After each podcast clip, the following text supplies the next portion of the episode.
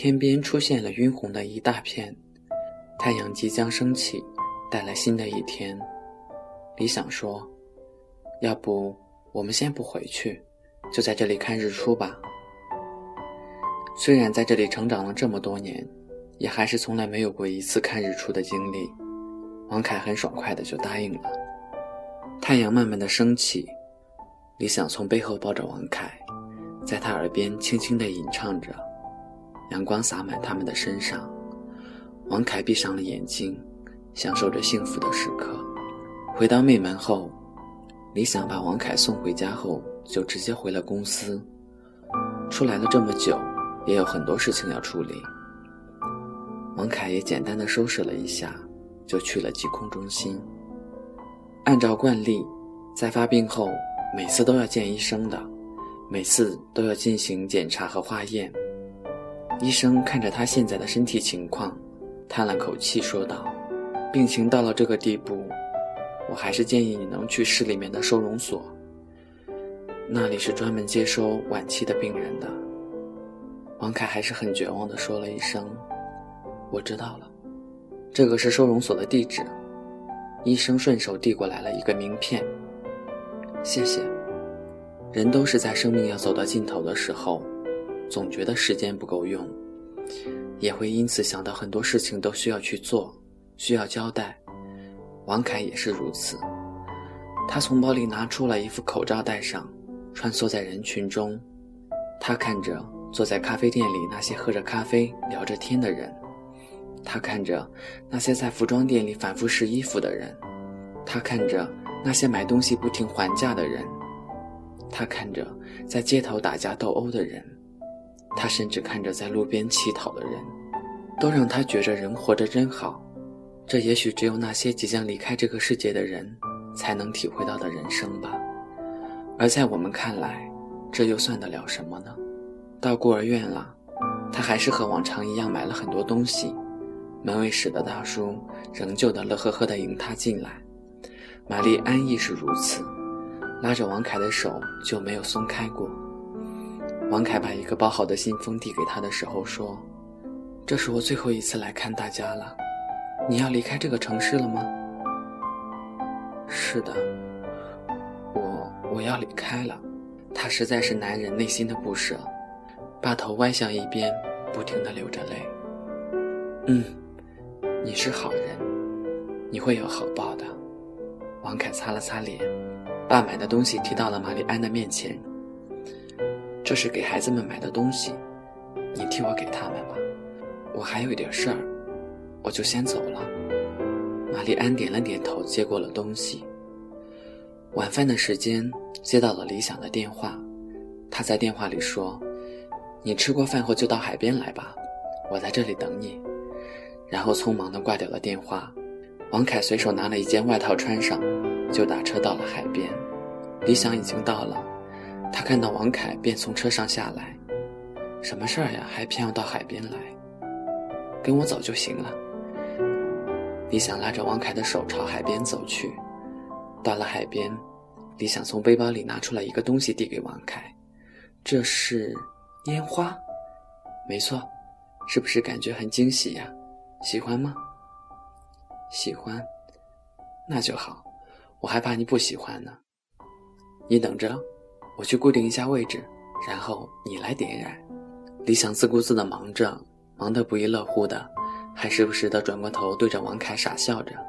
那一刻，他的笑容是多么的让人心酸。想到这将是最后一次的见面。王凯的心中犹如刀割般绞痛，眼泪早已布满了脸颊。过来吧，可以了。李想朝着他挥手，他赶紧的擦去了眼泪，跑了过去。当黑暗的夜空被一束束烟花照亮的时候，两个人就像小孩子一样大笑着。在那个美景下，没有明天，没有艾滋病，也没有即将到来的分开。只有笑声，只有紧紧握在一起的两只手。然后，他们盘腿坐在沙滩上，王凯的头靠着李想的肩膀，任由微凉的海风吹过面庞，吹乱头发。王凯，还记得我们上一次在海边的情景吗？记得，我那个时候对你说了很多我的过去。是呀，你走后，我一个人在这里坐了很久，脑中只有一个念头，想着应该为你做点什么，好让你生活的开心点。谢谢你，理想。此生最大的幸运就是认识你，有你，我足矣了。李想揉了揉王凯的肩膀，把他搂得更紧了些。对了，我差点给忘记了，你等下，我去包里给你拿个东西。李想起身去包里翻腾了一阵，然后把一个小盒子递给了王凯。王凯打开了盒子，钥匙，他不解地问：“没错，这是我家的钥匙。我希望你能搬过来和我一起住，这样我就可以天天的照顾你了。”王凯满含着眼泪，一时竟不知该说些什么，任由着眼泪从脸上滑落。他紧紧地抱着李想。只是一个劲儿的哭着，也许是感动，也许是愧疚，又或者也许是不舍吧。回到家后，他没有睡觉，开始整理自己的行李。其实也没有什么可整理的，随身的东西也就那么几件。然后，他拧亮了台灯，坐在书桌上写了一封信。天亮了，他一夜未睡，眼睛里布满了血丝。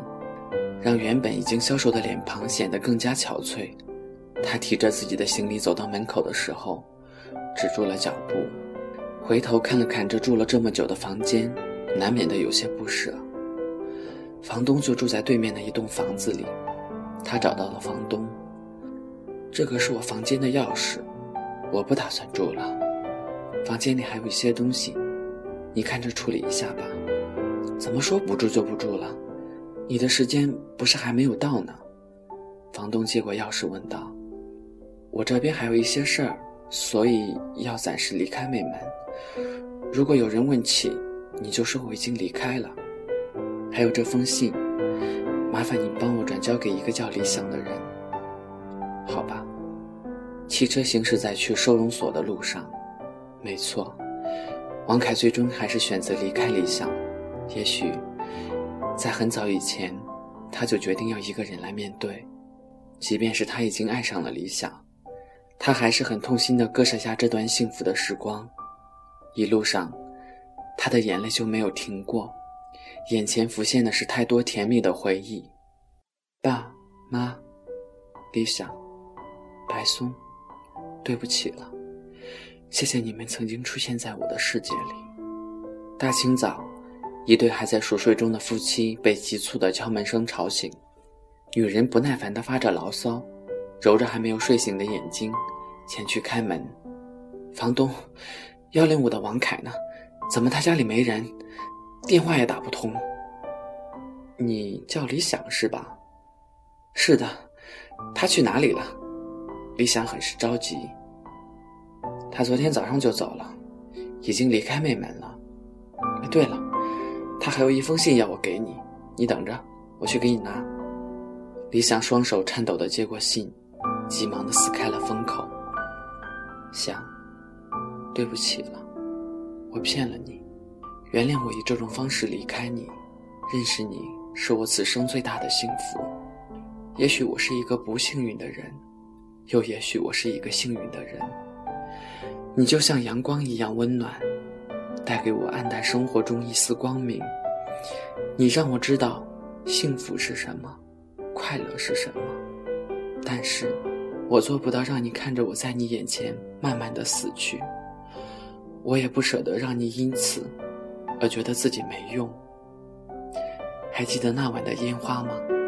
我就是漆黑夜空中那一束绽放的烟花。只有记在记忆里，不要再找我了。我已经离开了，至于去哪里，我也不知道。也许去哪里都无所谓吧。